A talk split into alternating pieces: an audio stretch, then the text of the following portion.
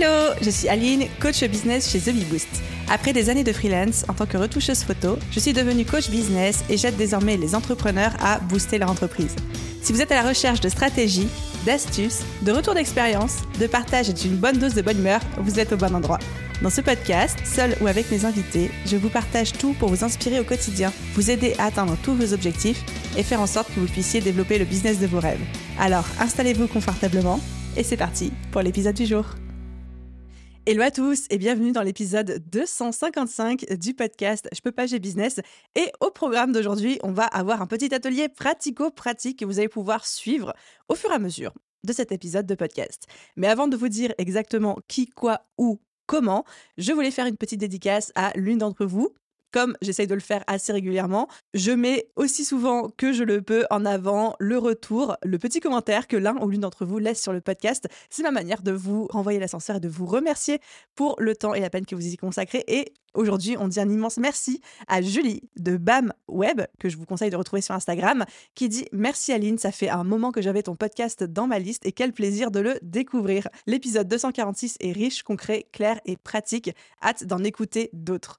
Julie, un grand merci pour ton retour et pour tous ceux qui veulent découvrir le fameux épisode 246. C'est l'épisode qui s'appelle Arrêtez de structurer trop vite votre business, dans lequel je parle de pourquoi est-ce que c'est nécessaire d'accompagner sa croissance, mais de ne pas la précipiter et surtout d'éviter d'être trop en anticipation de sa croissance, parce que souvent c'est là où on peut se saboter ou saboter la croissance de son business, parfois même sans s'en rendre compte.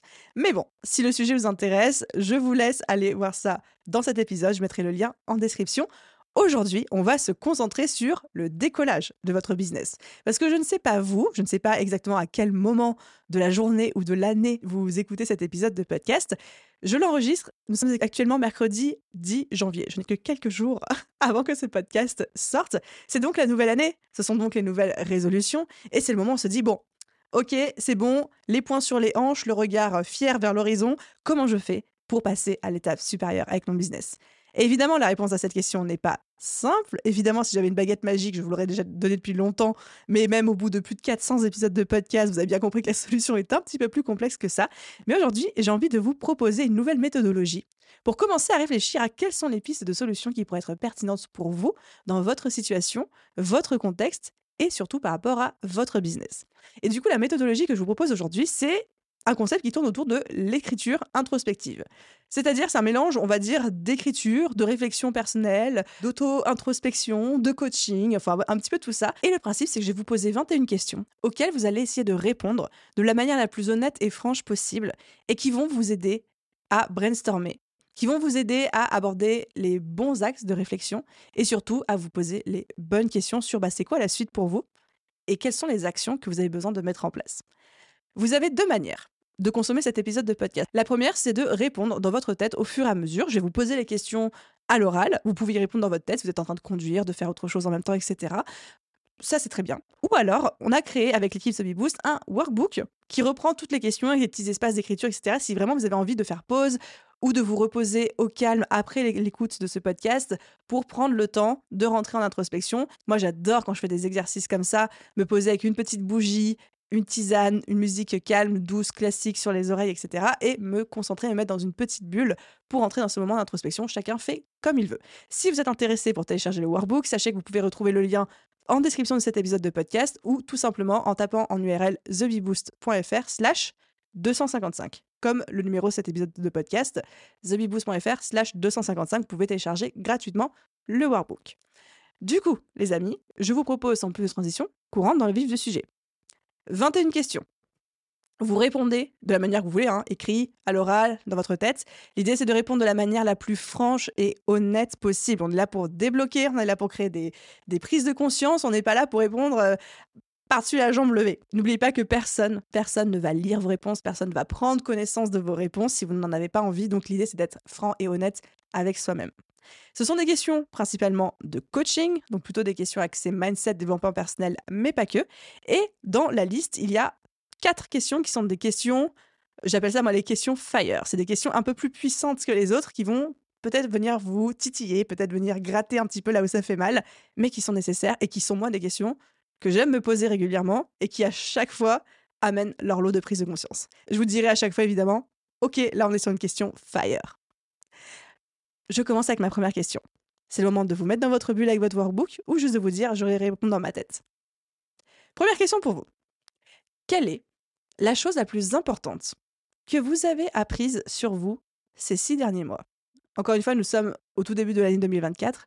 Quelle est la chose la plus importante que vous avez apprise sur vous-même ces six derniers mois? La prise de conscience que vous avez faite. Quelque chose, vous dites Ah ouais, ok, ça je ne savais pas, ça j'ai découvert, ça j'ai appris sur moi, ça je l'ai développé, ça je l'avais pas avant.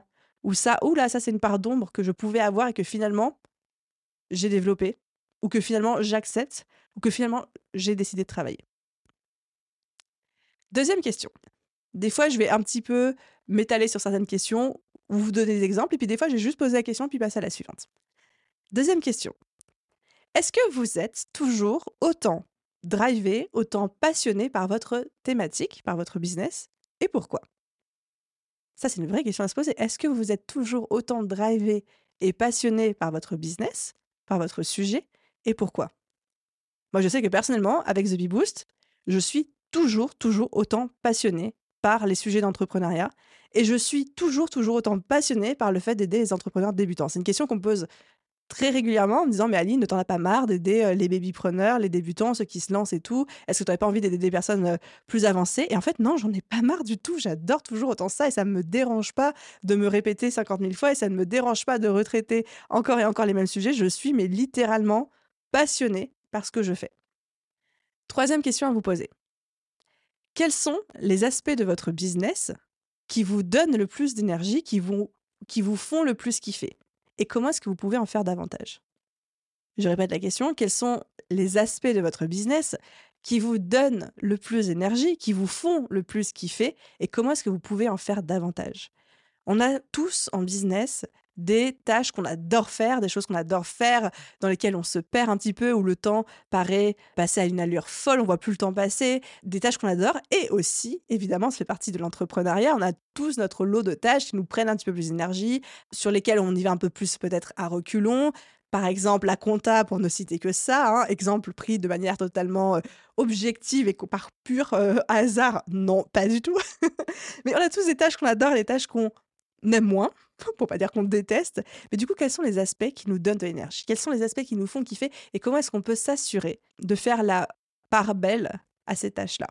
Moi, je sais que personnellement, ce sont les tâches de création de contenu, que ce sont les tâches de réflexion stratégique, de mise au point des plans d'action machiavéliques, la réflexion, la vision de l'entreprise, ce genre de tâches-là.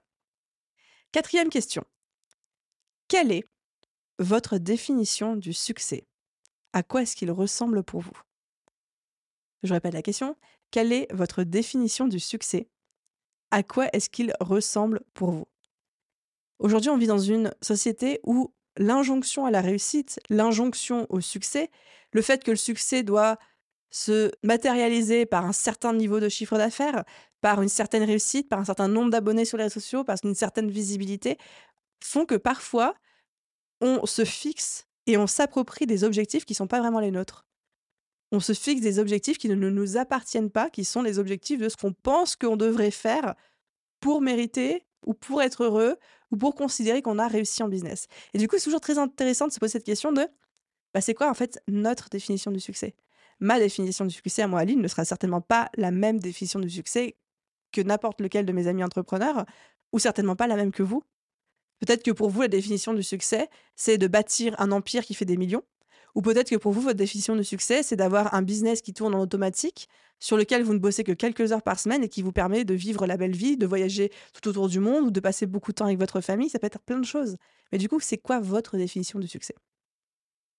Cinquième question à vous poser. Quels sont, concrètement, les résultats que vous souhaitez atteindre dans les six prochains mois avec votre business? Là, on est dans une question beaucoup plus pratico-pratique. Quels sont concrètement les résultats que vous souhaitez atteindre dans les six prochains mois avec votre business Et pour tous ceux qui disent je ne sais pas, c'est le moment de vous poser la question parce que pour aller quelque part, il faut avoir des objectifs. Parce que sinon, on peut aller très vite, mais nulle part quand on a un business. Donc, sans rentrer dans euh, la méthodologie SMART ou quoi que ce soit, qu'est-ce que vous voulez? Si vous vous projetez là, au mois de juin 2024, pour ceux qui écoutent les épisodes euh, le jour de sa sortie. Nous sommes en juin 2024. Où vous êtes? Qu'est-ce que vous avez accompli? Qu'est-ce qui se passe? À quoi ressemble votre business? Qu'est-ce qu'il y a de plus? Qu'est-ce qu'il y a de moins? Donc, quels sont les résultats que vous souhaitez atteindre dans les six prochains mois? Et là, on arrive à la question numéro 6. Cette question numéro 6, c'est une question fire. C'est une question qui pique. C'est une question prise de conscience. Donc, je vous rappelle, la question numéro 5, c'était quels sont les résultats que vous souhaitez atteindre dans les six prochains mois? Maintenant, question numéro 6, pour avoir ces résultats, qui est-ce que vous devez devenir? Pour atteindre ces résultats, qui est-ce que vous devez devenir? Quelle version de vous-même vous devez être, vous devez incarner pour atteindre les résultats que vous êtes fixés Si vous avez besoin de changer la personne que vous êtes. Mais il y a de grandes chances que ce soit le cas, parce que généralement, si on n'a pas encore atteint les résultats qu'on souhaite atteindre, c'est qu'on n'est pas encore devenu la personne qui nous permet d'atteindre ces, euh, résultats-là. J'adore cette question. Franchement, j'adore cette question. Donc, sixième question, pour avoir ces résultats, qui devez-vous devenir? Septième question. Quelle est la dernière fois vous avez pris un risque dans votre business et quels ont été les résultats? J'adore cette question aussi. Quelle est la dernière fois où vous avez pris un risque dans votre business et quels en ont été les résultats? Moi, quand je me pose cette question, je me dis Ah ouais, ça fait quand même un petit moment que j'ai pas pris de risque. Eh ben, tu m'étonnes qu'il n'y ait pas beaucoup de choses qui bougent chez les Hobby Boost. Comment est-ce que je peux dire que je veux faire un x2 sur mon chiffre d'affaires, quel qu'il soit? Comment est-ce que je dis que je veux tout exploser du jour au lendemain, si c'est votre cas, mais sans prendre aucun risque Est-ce que vraiment on peut espérer avoir de super résultats en prenant zéro risque? Est-ce que c'est possible? Ça, c'est une vraie question que je vous pose. Hein. La question est ouverte. J'aurais tendance, à travers le prisme de mes euh, expériences, etc., à me dire que non. À me dire que sans risque, c'est compliqué d'avoir des gros résultats qui sortent du lot. On peut avoir des résultats sans prendre aucun risque. Ça, c'est certain. Mais est-ce qu'on peut avoir de gros résultats ambitieux, puissants, motivants, visibles, impressionnants, sans prendre de risques Ça, je suis pas sûre. Huitième question à se poser. On est de nouveau sur une question fire, une question qui pique. Quels sont les aspects de votre business que vous prenez pour acquis? Je répète la question. Quels sont les aspects de votre business que vous prenez pour acquis?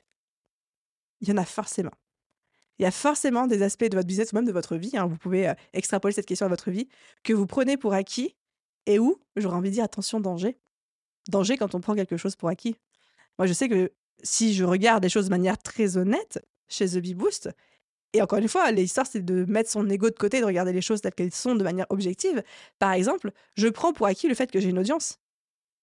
Je me dis, oui, bah oui, il y a une audience, c'est trop bien, je peux leur envoyer des mails, je peux créer du contenu sur les réseaux sociaux, mais est-ce que c'est vraiment acquis? Non c'est Aline, il faut que tu continues à show up en termes de qualité de contenu, il faut que tu continues à rester connecté avec ton audience, à leur parler, il faut que tu continues à prendre en considération les retours qu'on veut bien te faire, il faut que tu gardes les pieds sur terre, il faut que tu continues à alimenter cette audience, ne la prends pas pour acquis.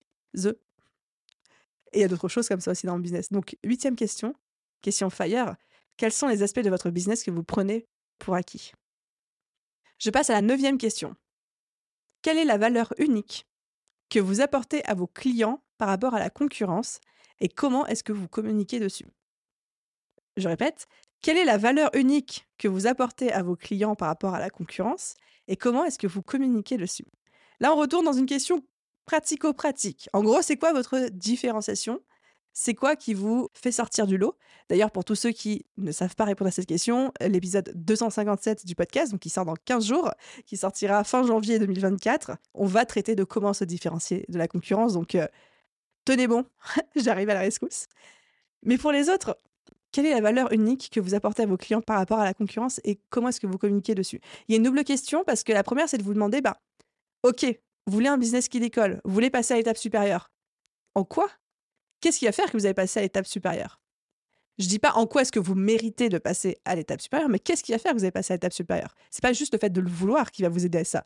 C'est que concrètement, on est en business avec de l'offre, de la demande, pour vendre plus ou pour vendre plus cher, pour être plus visible, plus reconnu, plus acclamé, quelle que soit votre définition du succès, encore une fois, bah, il faut qu'à un moment, il y ait une raison à ça. Et une de ces raisons-là, c'est le fait que vous proposez une valeur unique, quelque chose de différenciant quelque chose qui vous appartient à vous, qui fait que c'est votre business que les gens vont choisir, vs la concurrence. Et ça, ça fait partie de la dure loi de l'entrepreneuriat. Et la double question, suivie de comment est-ce que vous communiquez dessus, c'est que c'est très bien d'avoir conscience de sa valeur unique, mais après, autant faut-il communiquer dessus pour que ce soit aussi évident aux yeux de vos abonnés, vos futurs clients et les gens de l'extérieur qui vont se retrouver un jour devant vous, devant votre business. Donc, quelle est la valeur unique que vous apportez à vos clients par rapport à la concurrence et comment est-ce que vous communiquez dessus? Vous devriez, tout entrepreneur devrait pouvoir répondre à cette question en deux ou trois phrases. Très simple. Je ne vous dis pas que vous devez avoir un truc incroyable qui n'existe nulle part ailleurs, qui n'a jamais été vu, etc. Mais que vous devez être capable de dire, bah, moi, je fais les choses de cette telle manière, ou je fais les choses avec tel élément différenciant. J'arrive à la dixième question. Dixième question. Quelle est votre plus grande force non exploitée? Quelle est votre plus grande force non exploitée? Aujourd'hui, on a tous des qualités, on a tous des défauts, on a tous des choses qu'on fait qui nous paraissent extrêmement simples et les autres nous regardent en disant mais comment ça peut être aussi simple pour toi? Et des choses au contraire qui sont un peu plus compliquées pour nous, qui ont l'air très simples pour les autres. En fait, on n'est pas tous égaux, hein, c'est la grande loterie d'entrepreneuriat, on a tous des, des forces, des faiblesses, etc. Mais quelle est une de vos forces qui aujourd'hui n'est pas exploitée ou est sous-exploitée? Et ça, pareil, je suis sûre que vous en avez. Si je dois donner un exemple personnel, je pense qu'une de mes grandes forces qui aujourd'hui soit n'est pas exploitée, soit je vais plutôt dire est sous-exploitée, c'est bah, le personnage que je deviens sur scène, la manière dont j'anime des formations, des conférences, des séminaires, des ateliers, etc. Et c'est vrai que j'adore ça. Je le fais pas beaucoup et que je pense que c'est une force parce que c'est quelque chose que j'ai jamais spécialement travaillé, mais que j'aime faire et puis apparemment ça plaît. Voilà, je suis pas là pour euh, me lancer des fleurs ou jouer la fausse modestie, mais apparemment ça plaît, ça plaît plutôt bien. Et j'en fais passer, je me dis, mais comment est-ce que je peux exploiter plus cette force de bah, cette pédagogie, cet apprentissage, euh, cet attrait que j'ai, cette facilité que j'ai pour la création de contenu? Bon, ça, je le fais quand même pas mal avec vous, hein, entre tous les podcasts, les posts sur les réseaux sociaux, etc. etc. mais comment est-ce que je peux en faire encore plus? Qu'est-ce que je peux faire de cette force qu'aujourd'hui je sous-exploite? Je suis sûre que en creusant, je pourrais trouver plusieurs exemples de forces que je considère avoir et que je n'exploite pas très bien, voire même pas du tout. Onzième question. Qu'est-ce que vous vous dites lorsque les choses deviennent difficiles? Et que pensez-vous de ça? Je répète la question. Qu'est-ce que vous vous dites? Qu'avez-vous tendance à vous dire lorsque les choses deviennent difficiles? Et que pensez-vous de cela? Est-ce que vous êtes de la team quand les choses deviennent difficiles de non mais de toute façon je le savais que ça pouvait pas réussir ou alors euh, à regarder les autres et à dire non mais pourquoi c'est facile pour lui? Pourquoi lui ou elle elle a réussi à le faire et pas moi? Ou au contraire est-ce que vous êtes en mode ok c'est un challenge j'y vais. C'est parti, en mode pirate. Ou est-ce que vous vous dites, trop bien, j'adore les défis, j'adore la difficulté. Ou est-ce que vous vous dites, oh là là, il y en a marre, c'est injuste, c'est jamais facile, euh, non, Ou est-ce que vous vous découragez tout de suite en disant, euh, oh j'arrête, c'est trop difficile. C'est quoi votre réaction face à la difficulté? C'est quoi votre comportement naturel face à la difficulté? Et qu'est-ce que vous pensez de ça? Ça peut être positif, ça peut être négatif, ça peut être neutre, comme observation. Mais c'est bien de prendre conscience de bah, comment est-ce que naturellement on réagit face à l'adversité et face à la difficulté. Parce qu'en entrepreneuriat, croyez-moi que vous allez en rencontrer des situations compliquées. Douzième question à vous poser. Quel est le plus grand défi que vous rencontrez actuellement dans votre business? S'il devait n'y en avoir qu'un, quel est le plus grand défi que vous rencontrez actuellement dans votre business? Vous avez trois heures. Réponds comme d'hab. Vous répondez dans votre tête, vous marquez sur le workbook, vous faites comme vous voulez. Ensuite, la question suivante est une question fire. Et là, on commence à rentrer dans le plan d'action. Je commence tout doucement. Évidemment, hein, vous vous doutez bien que toutes les questions ne sont pas dans cet ordre de manière aléatoire, qu'il y a un sens derrière ça, qu'il y a un but, un objectif. Donc là, je commence à vous pousser tout doucement vers le passage à l'action et vers, allez, ok, let's go, on y va, faire décoller ces business. Donc, la question d'avant, la question numéro 12, c'était quel est le plus grand défi que vous rencontrez actuellement dans votre business? La question numéro 13, qui est une question fire qui pique, c'est si ce défi devait vous apprendre quelque chose que vous refusez d'apprendre, qu'est-ce que ce serait? Je répète la question parce qu'elle n'est pas simple. Si ce défi devait vous apprendre quelque chose que vous refusez d'apprendre, qu'est-ce que ce serait?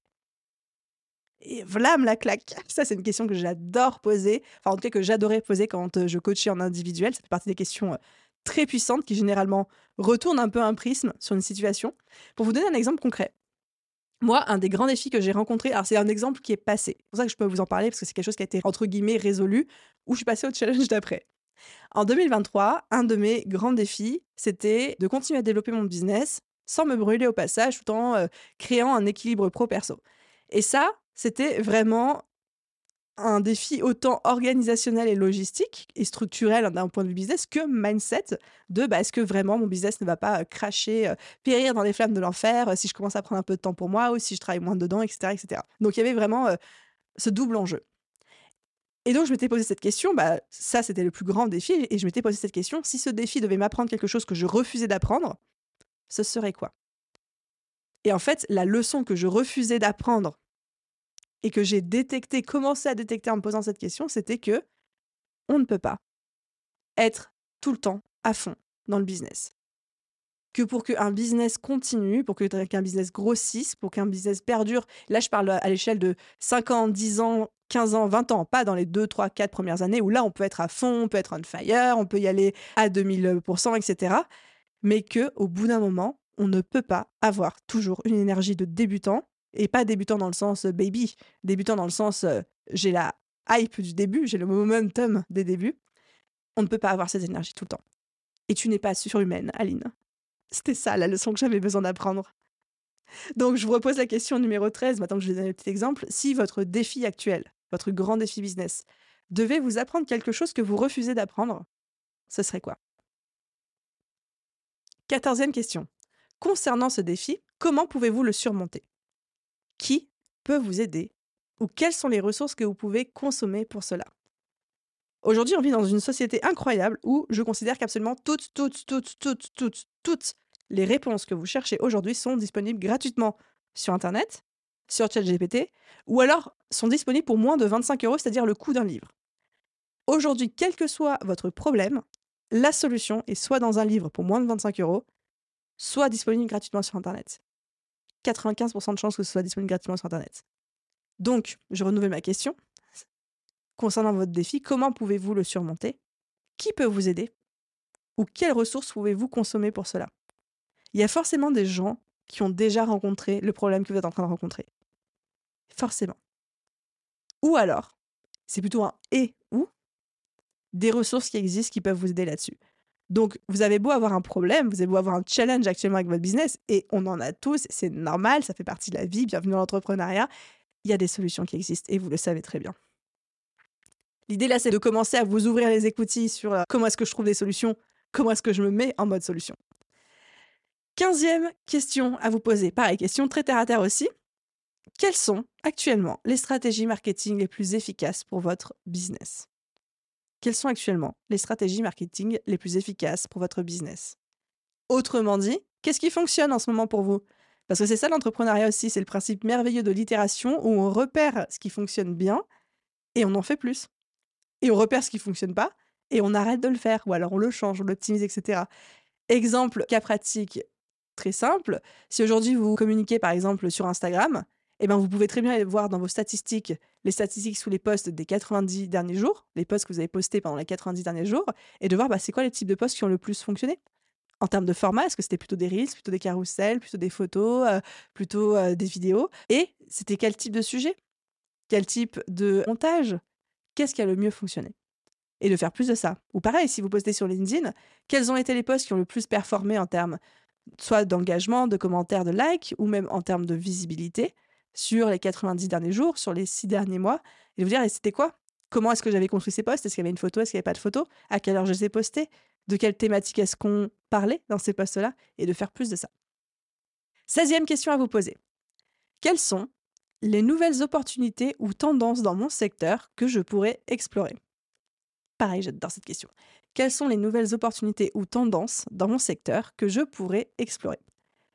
Tous les secteurs d'activité évoluent chaque année. Tout simplement parce que notre société évolue, notre monde évolue, il y a des innovations qui arrivent dans tous les sens, tout le temps, constamment. Première question, du coup, est-ce que vous faites de la veille? C'est important. Et surtout, quelles sont les nouvelles opportunités ou tendances que vous pouvez aller explorer?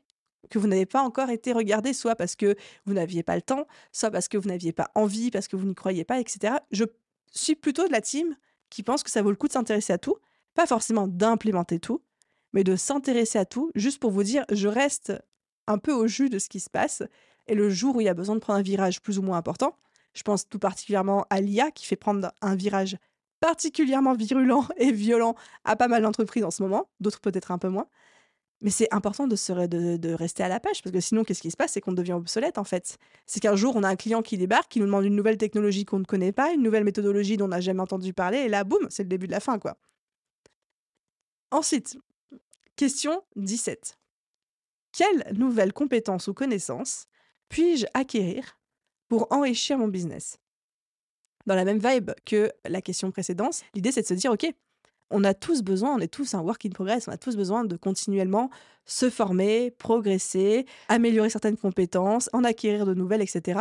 Là, maintenant, tout de suite, de quelles nouvelles compétences ou connaissances avez-vous besoin? Est-ce que vous avez besoin de développer un hard skill, c'est-à-dire quelque chose de très technique qui est très propre à votre métier, une compétence métier? Ou est-ce que vous avez besoin de développer un soft skill, c'est-à-dire quelque chose de plus mindset, de plus en termes d'état d'être, peut-être du leadership, peut-être du mindset, peut-être de la gestion des émotions, peut-être du management, des choses comme ça? Je ne sais pas. Ça va dépendre de votre situation, de votre business, de ce que vous faites, etc. Question numéro 18. Quels sont les collaborations ou partenariats qui pourraient être bénéfiques pour votre business. Je répète, quelles sont les collaborations ou partenariats qui pourraient être bénéfiques pour votre business? Seul on va plus vite, ensemble on va plus loin. Je sais que c'est une expression que moi je déteste personnellement parce que je suis vraiment une euh, one woman show dans le sens où j'aime bien faire des trucs tout seul dans mon coin, mais on va pas se mentir, au bout d'un moment c'est aussi important de faire des collaborations. Ne serait-ce que euh, des collaborations de type euh, création de contenu, plan média, c'est-à-dire des interviews, des lives ensemble, des choses comme ça, des collaborations type sponsor, collaborations type affiliation à port d'affaires, enfin ça peut prendre des milliers de formes différentes. Mais au bout d'un moment, même si on adore travailler seul et faire son show tout seul dans son coin comme moi, on est forcé de se mélanger aux autres et de créer des liens, des collaborations, des partenariats. Et croyez-moi, croyez-moi, pour avoir essayé de faire sans et puis après pour avoir accepté de faire avec, c'est un méga accélérateur de visibilité et de réussite. Donc, quelles sont les collaborations ou partenariats qui pourraient être bénéfiques pour votre entreprise? Posez-vous la question de manière réaliste, c'est-à-dire les personnes que vous pouvez penser démarcher aujourd'hui mais autorisez-vous aussi à répondre à cette question de manière complètement irréaliste, en mode ouais, bah ce serait trop bien que demain euh, je collabore avec Disney. Ce serait génial pour X ou Y raison. Et des fois, juste de s'autoriser à voir très grand, peut-être même parfois un peu trop grand, ça débloque de nouvelles idées. Question numéro 19. Quels sont les retours clients que j'ai reçus récemment et comment puis-je les utiliser pour m'améliorer? Quels sont les retours clients que j'ai reçus récemment et comment puis-je les utiliser pour m'améliorer? Il y a le fond et la forme dans cette question. Déjà, quand on reçoit des retours clients, le fond du retour, c'est-à-dire la teneur du retour, nous donne des axes d'amélioration. C'est-à-dire que le client, il va dire j'ai aimé si, donc on sait quoi pouvoir en faire plus. Et puis il y a des clients qui nous disent euh, ça j'ai moins aimé, ou ça c'était un petit peu plus compliqué, ou ça je suis moins fan, etc. Et du coup, on sait qu'on peut s'améliorer là-dessus.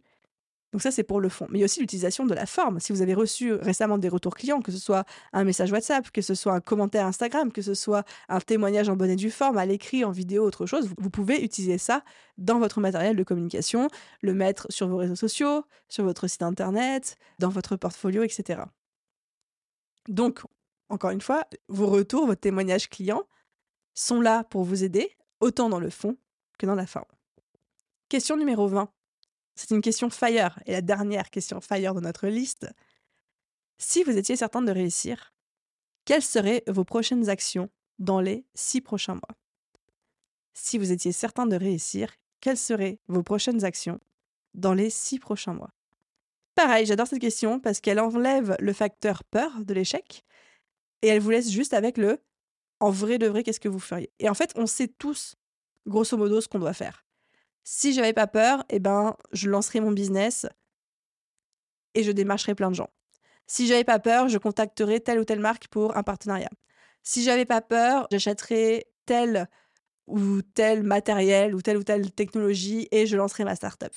Si j'avais pas peur, je me lancerais dans tel projet qui me hante mais que j'ose pas lancer parce que ça demande du temps, de l'argent et j'ai peur de me louper. Encore une fois, la question c'est si vous étiez certain de réussir, quelles seraient les prochaines actions que vous mettriez en place dans les six prochains mois? Et on arrive à la toute dernière question de la liste, question numéro 21. Avec le temps et les ressources dont vous disposez, qu'est-ce que vous pouvez mettre en place dans les prochains jours et dans les prochaines semaines? Avec le temps et les ressources dont vous disposez, qu'est-ce que vous pouvez mettre en place dans les prochains jours et dans les prochaines semaines?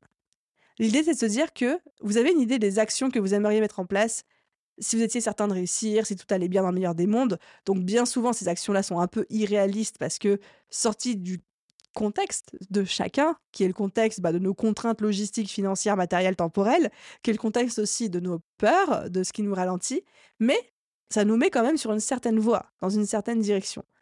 Et ensuite, de regarder ces réponses, donc les réponses à la question 20, et de vous dire, OK, maintenant je regarde ça. Avec le temps et les ressources dont je dispose, les ressources, c'est pas que matériel, financière, logistique, temporelle, c'est aussi les ressources émotionnelles, intellectuelles. Qu'est-ce que je peux mettre en place dans les prochains jours et les prochaines semaines? Et je suis sûre que vous pouvez faire des choses. Je suis sûre que dans la liste que vous avez mise, il y a des idées d'action que vous pouvez mettre en place peut-être pas exactement telle qu'elle, peut-être pas de manière aussi ambitieuse, peut-être pas de manière aussi droite au but, sharp, direct, mais il y a des choses que vous pouvez faire.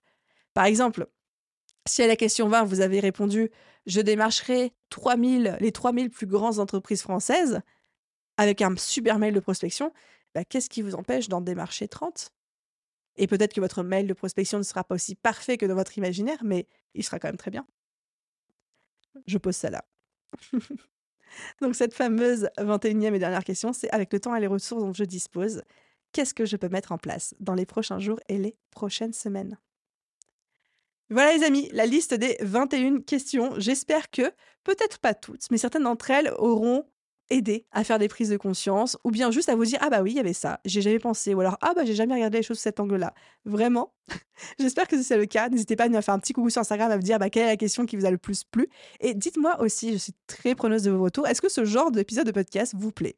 Des épisodes un peu euh, genre en mode exercice guidé écriture introspective où je vous pose des questions puis vous y réfléchissez dans votre tête ou alors avec votre workbook. Encore une fois, pour ceux qui l'ont pas téléchargé, qui voudraient le récupérer maintenant que les questions sont passées, thebiboost.fr slash 255. Comme le numéro de cet épisode de podcast, vous allez tomber directement sur la page de téléchargement.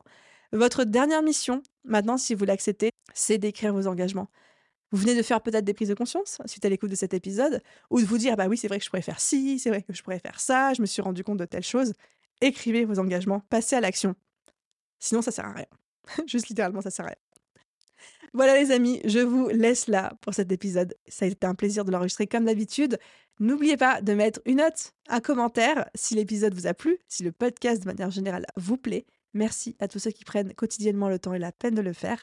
Et à vous tous, je vous souhaite une merveilleuse journée, soirée, après-midi, nuit, où que vous soyez. Et je vous dis à très très vite dans un prochain épisode. Bye tout le monde